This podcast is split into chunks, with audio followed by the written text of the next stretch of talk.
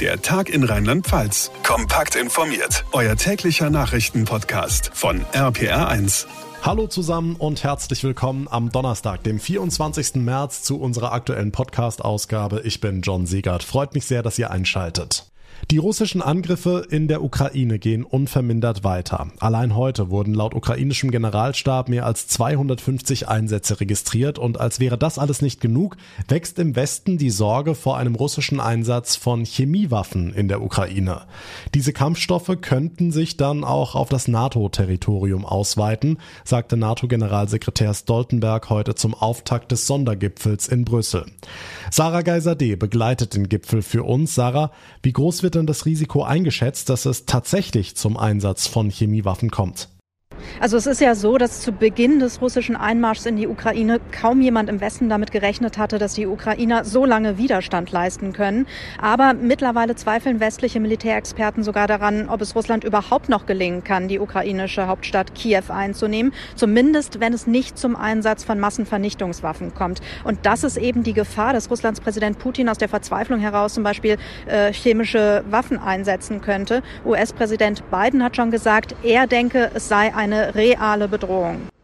Hm, jetzt bekommt die Ukraine zwar Waffenlieferungen aus dem Westen, ein militärisches Eingreifen in den Ukraine-Krieg schließt die NATO aber weiterhin aus. Was wäre denn, wenn es tatsächlich zum Einsatz von Chemiewaffen kommen würde? NATO-Generalsekretär Stoltenberg hat sich dazu hier in Brüssel folgendermaßen geäußert. Jeder Einsatz chemischer Waffen würde die Art des Konflikts grundlegend verändern. Es wäre eine eklatante Verletzung des Völkerrechts und würde weitreichende und schwerwiegende Folgen haben, sagt Stoltenberg. Was es aber konkret bedeuten würde, das hat Stoltenberg nicht erklärt. Hm, heute gab es ja einen regelrechten Gipfelmarathon. Neben der NATO-Sitzung gab es auch einen G7-Gipfel und einen EU-Gipfel. Alles an einem Tag gab es so in der Geschichte der internationalen Politik auch noch nie. Den Europäern geht es vor allem darum, möglichst mehr Flüssiggaslieferungen von den USA zugesagt zu bekommen, um aus der Abhängigkeit von russischem Gas rauszukommen. Was steht sonst noch auf der Agenda?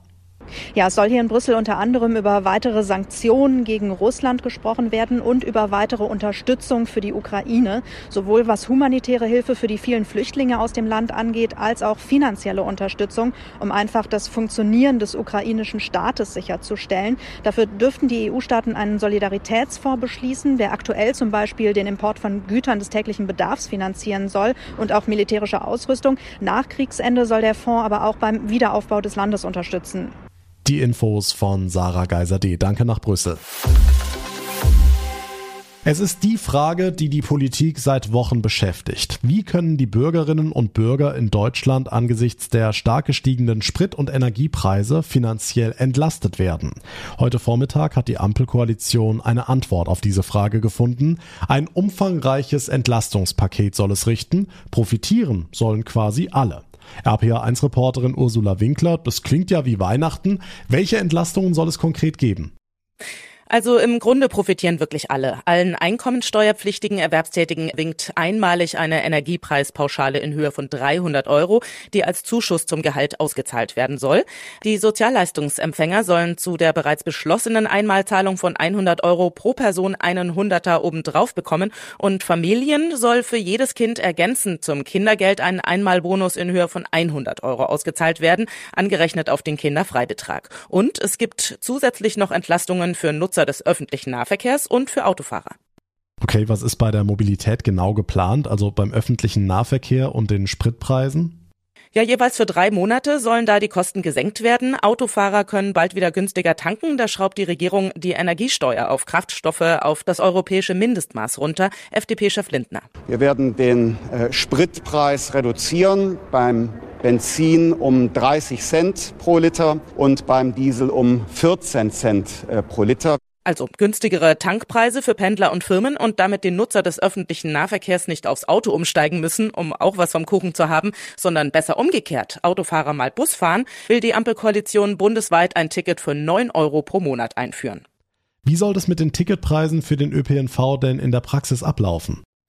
Ja, das werden die Länder jetzt regeln müssen. Äh, die sollen Geld vom Bund dafür bekommen. Äh, das wird wohl Thema bei der Sonderkonferenz der Verkehrsminister morgen. Ich habe hier in Berlin zum Beispiel ein Monatsabo. Vermutlich wird mir dann für drei Monate viel weniger abgebucht für die Fahrkarte. Aber so richtig sind da die Details noch nicht bekannt. Äh, zumindest im Papier steht dazu nichts Konkreteres. Okay, Benzin und Öffis fahren wird also drei Monate günstiger, dann die Einmalzahlungen. Aber es gibt auch langfristige Pläne, um uns unabhängiger vom russischen Gas zu machen. Wie sehen die aus? Ja, längerfristig ist der Abschied von der Gasheizung geplant. Immobilienbesitzer sollen ihre über 20 Jahre alten Heizungsanlagen austauschen können, erklärt Grünen-Chefin Lang. Wir finanzieren ein Austauschprogramm von Gasheizungen hin zu Wärmepumpen und ermöglichen es so auch allen, unabhängig vom Geldbeutel tatsächlich auch auf Energieeffizienz setzen zu können. Und dazu, ab dem Jahr 2024 soll jede neu eingebaute Heizung zu 65 Prozent mit erneuerbaren Energien betrieben werden. Dieses Ziel war laut Koalitionsvertrag eigentlich ein Jahr später geplant und wurde jetzt vorgezogen. Na, da hat die Koalition aufs erste Entlastungspaket ja nochmal ordentlich draufgelegt, aber durch die neue Rubelentscheidung von Russlands Präsident Putin droht der europäische Gasmarkt ja tatsächlich noch unruhiger zu werden als ohnehin schon. Ja, das war tatsächlich ein ziemlich überraschender wirtschaftlicher Schachzug. Äh, Putin will, dass die Länder, die Russland als unfreundliche Staaten einordnet, da gehört Deutschland dazu, äh, ihre Gasrechnungen künftig mit der russischen Währung Rubel bezahlen sollen, ähm, obwohl die Gasverträge in Dollar oder Euro geschlossen wurden. Für Wirtschaftsminister Habeck ist das schlicht Vertragsbruch. Äh, was das für die Preise bedeutet, ist ganz schwer einzuschätzen. Seit Kriegsbeginn war der Rubel auf Talfahrt. Nach Putins Entscheidung ging es erstmal bergauf. Ähm, Experten sind sich aber unsicher, ob es auch wegen der Sanktionen Jahren auf dem internationalen Markt überhaupt so viel Rubel für all die Gasrechnungen gibt. Äh, Russland könnte zwar neues Geld drucken, aber da wäre natürlich der Tauschkurs auch völlig unklar. Die Infos von Ursula Winkler, dank dir. Heute vor einem Monat hat Wladimir Putin mit seiner Armee die Ukraine angegriffen. Seitdem tobt ein brutaler Krieg mit Raketenangriffen nicht nur auf militärische Einrichtungen, sondern auch auf Wohnhäuser, Krankenhäuser, Kinderheime. Viele Menschen fliehen aus den zerstörten Städten und aus dem Land, aber es gibt auch Ukrainer, die bleiben. Wie schafft man das? Einkaufen gehen, schlafen, kochen, während draußen geschossen wird, ständig in Angst leben und trotzdem den Alltag bewältigen. Ella Timoschenko ist Unternehmerin und war bis vor wenigen Tagen noch in Kiew. Auch wegen ihrer Mutter ist sie jetzt aber doch zu Bekannten nach Uschhorod geflohen. Das liegt direkt an der slowakischen Grenze. Wir wollten von ihr wissen, wie die Situation zuletzt war in Kiew. Am Tage geht es noch, aber besonders schrecklich ist es in der Nacht, wenn du liegst und plötzlich hörst du so starke Explosion. Ich wollte Kiew nicht verlassen, ich wollte da bleiben. Aber ich habe auch meine Mutter, die schon über 80 Jahre ist, ja, und für ältere Leute, für die Kinder ist die Lage unerträglich, wirklich. Trotzdem bleiben ja noch sehr viele Menschen dort. Warum? Es gibt Familien, die keine Möglichkeit äh, haben, äh, die Stadt zu verlassen. Wohin? Wenn, wenn man keine Verwandten hat oder keine Freunde. Und es gibt auch solche, die, naja, die, die zum Beispiel meine, meine Nachbarn, ihr Sohn ist ein Polizist und er verteidigt die Stadt. Seine Eltern, sie haben gesagt, nein, wir bleiben hier, wir können unseren Sohn hier nicht so lassen. Hm, eine große Frage ist auch, wie können sich die Menschen im Kriegsgebiet überhaupt noch versorgen? Die Arbeit von Stadtverwaltung ist super organisiert. Strom, Gas, äh, Wasser, das ist alles vorhanden. Und äh, die wichtigsten Lebensmittel äh, kann man normal kaufen. Großes Problem war mit Gemüse, ganz einfache wie äh, Kartoffeln, Karotten, Zwiebeln, das muss man suchen.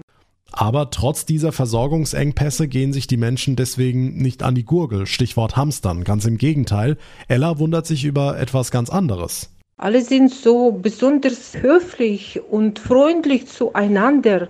Auch die Menschen, die früher keine Kontakte hatten, zum Beispiel die in Vielfamilienhäusern, die Nachbarn, die kaum einander früher begrüßen, jetzt kommen alle zueinander und fragen, wie geht's, kann ich vielleicht helfen und alle wollen einander unterstützen sagt Ella Timoschenko, Unternehmerin aus Kiew. Vor wenigen Tagen war sie selbst noch in der umkämpften Hauptstadt der Ukraine. Der Krieg in der Ukraine beschäftigt nicht nur die große Weltpolitik, sondern auch die Schülerinnen und Schüler in Rheinland-Pfalz. An vielen Schulen im Land werden Aktionstage gegen Krieg und für Frieden veranstaltet, zum Beispiel an der integrierten Gesamtschule Schönenberg-Kübelberg Waldmoor im Kreis Kusel. Und da hat man sich was ganz Besonderes ausgedacht. Unser Reporter Dejan Willow aus der RPA1 Kirchenredaktion war für uns dabei. Wir müssen etwas tun. Es kann nicht sein, dass Krieg geführt wird. So beschreibt Schulleiter Uwe Steinberg die Entstehung des Aktionstages. Wir wollten eine Hilfsaktion starten und daraus ist dann dieser Aktionstag entstanden. Und dabei gab es neben einem Spendenlauf und einer Menschenkette noch viele andere Projekte. Zum Beispiel eins, bei dem es um den folgenden Satz ging. Ich will Frieden. Der sollte in möglichst viele Sprachen übersetzt und auf Video aufgenommen werden, um daraus dann aneinandergeschnitten einen Clip zu machen.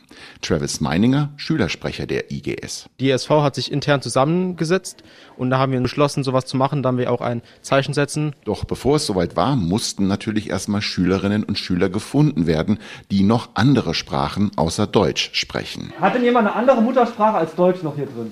Was hast du? Äh, Russisch.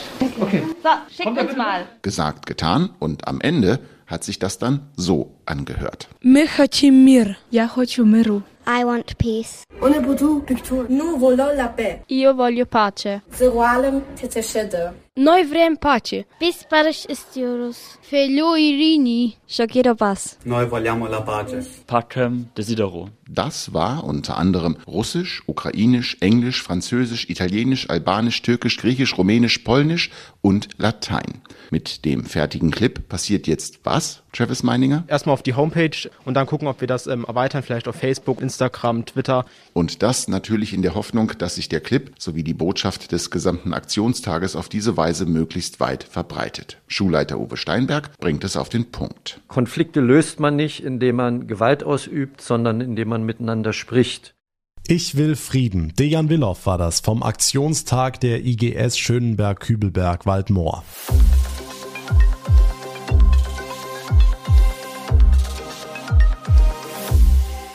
Vom Feriendorf im Hunsrück über das Wellnesshotel in der Südpfalz bis zum Campingplatz im Westerwald. Rheinland-Pfalz ist ein Urlaubsland. Warum? Wir haben Platz, viel Natur, guten Wein, aber leider, wir hatten auch Pandemie und die hat unseren Gastbetrieben zwei Jahre lang einen dicken Strich durch die Rechnung gemacht. Damit soll es jetzt vorbei sein. Heute wurde der Neustart für die Branche ausgerufen. RPA1-Reporter Olaf Holzbach. Wie groß ist der Nachholbedarf? Also der ist unermesslich. Gäste- und Übernachtungszahlen sind ja zuletzt um 80, 90 Prozent eingebrochen. Aktuell liegen die Buchungen aber sogar wieder über Vor-Corona-Niveau. Dazu heute vorgestellt gleich zwei neue Werbekampagnen. Wir haben ein ganz breites Angebot. Wir beobachten aber auch, dass wir auch mittlerweile eben neue Zielgruppen ansprechen, beispielsweise die jungen Familien, die eben ähm, an der Mosel wunderbar Rad fahren, die in den Maren, in der Eifel auch äh, zum Schwimmen gehen. Wirtschaftsministerin Daniela Schmidt, das ist die Hoffnung, dass viele sagen, lieber mal nicht so weit weg und dass auch die Gäste aus Holland und Belgien wiederkommen.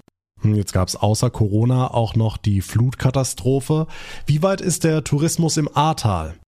Der berappelt sich, abhängig natürlich von der Entfernung zum Fluss. In Ufernähe liegt immer noch vieles in Trümmern, weiter weg geht's oft schon wieder. Stefan Zindler, Geschäftsführer der Rheinland-Pfalz Tourismus GmbH. 25 Prozent der Betriebe haben aufgemacht äh, und sind äh, wieder am Markt. Weitere 50 Prozent planen in diesem Jahr dann auch zu eröffnen, wieder zu eröffnen. Wir müssen jetzt schauen, dass das möglichst gut gelingt. Also, wer noch überlegt, auch als Tagesgast oder nur für ein Wochenende, jeder Euro im Tal hilft bei der Erholung. Der rheinland-pfälzische Tourismus freut sich auf Frühjahr und Sommer und vor allem auf gute Geschäfte, wenn die Menschen wieder Urlaub machen. Die Infos von Olaf Holzbach.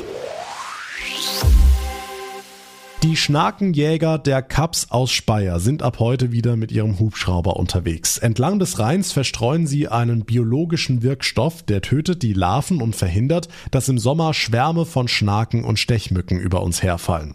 Tatsächlich gibt es aktuell nur wenige Brutstätten für Larven, dafür ist es zu trocken. Xenia Augsten von der Kaps hat im Moment die Restbestände im Visier. Also da sind jetzt auch einige Stechmücken mit dabei, beispielsweise zum Beispiel die große Hausmücke. Und ja, das sind alles noch Exemplare aus dem Vorjahr. Die hatten sich Winterquartiere gesucht. Die überwintern sehr gerne, in äh, Kellern oder in Treppenhäusern. Und jetzt bei dem warmen Wetter sind die eben richtig aktiv geworden. Die Schnakenjäger kennen die Reviere und in normalen Jahren sorgen sie mit ihren Einsätzen dafür, dass wir im Sommer am Abend ruhig grillen können. Also wir können relativ gut mit Standardjahren umgehen. Das heißt, äh, selbst wenn es jetzt irgendwie sehr warm wäre und es gäbe dann kürzere Regenfälle, die dann eben zu einem Hochwasserereignis führen, wenn das dann gescheit wieder abfließen kann danach und es dann wirklich nur so ein kurzer Peak ist, wo Wasser steht und das dann relativ zügig wieder abtrocknet, dann haben wir eigentlich auch gar kein Problem und wir kommen relativ gut durch. Es ist dann tatsächlich, wenn sich das dann so Stück für Stück staut und mehr oder weniger eine Welle die nächste jagt, wie wir es im vergangenen Jahr hatten, was uns dann am meisten Probleme bereitet. Bleibt die Frage, wird 2022 wie im vergangenen Jahr ein schlimmes Schnakenjahr? Also so richtig kann man noch gar nicht festlegen, wie der Sommer bezüglich Stechmücken wird. Das wird sehr stark davon abhängen, ob größere Niederschlagsmengen auf uns zukommen, zum Beispiel durch viele Starkregenereignisse und natürlich dann auch, äh, wie sich die Hochwasserwellen am Rhein entwickeln. Noch ist von Hochwasser nichts in Sicht, im Gegenteil, trotzdem haben die Schnakenjäger am Rhein heute mit ihrer Arbeit losgelegt. Und das war der Tag in Rheinland-Pfalz für heute. Ich würde mich sehr freuen, wenn ihr unseren Podcast abonniert, uns folgt. Das geht auf jeder Plattform, dann verpasst ihr keine Ausgaben mehr, bekommt immer eine Info, sobald die neueste Folge online ist. Und auf Instagram könnt ihr uns auch sehr gerne folgen, da fassen wir euch die wichtigsten Infos rund um den Ukraine-Krieg immer ausführlich zusammen. Mein Name ist John Segert, ich bedanke mich ganz herzlich für eure Aufmerksamkeit und euer euer Interesse. Wir hören uns morgen Nachmittag wieder in der nächsten Folge. Bis dahin eine gute Zeit, einen schönen Abend und vor allem bleibt gesund. Der Tag in Rheinland-Pfalz, das Infomagazin, täglich auch bei RPR1. Jetzt abonnieren.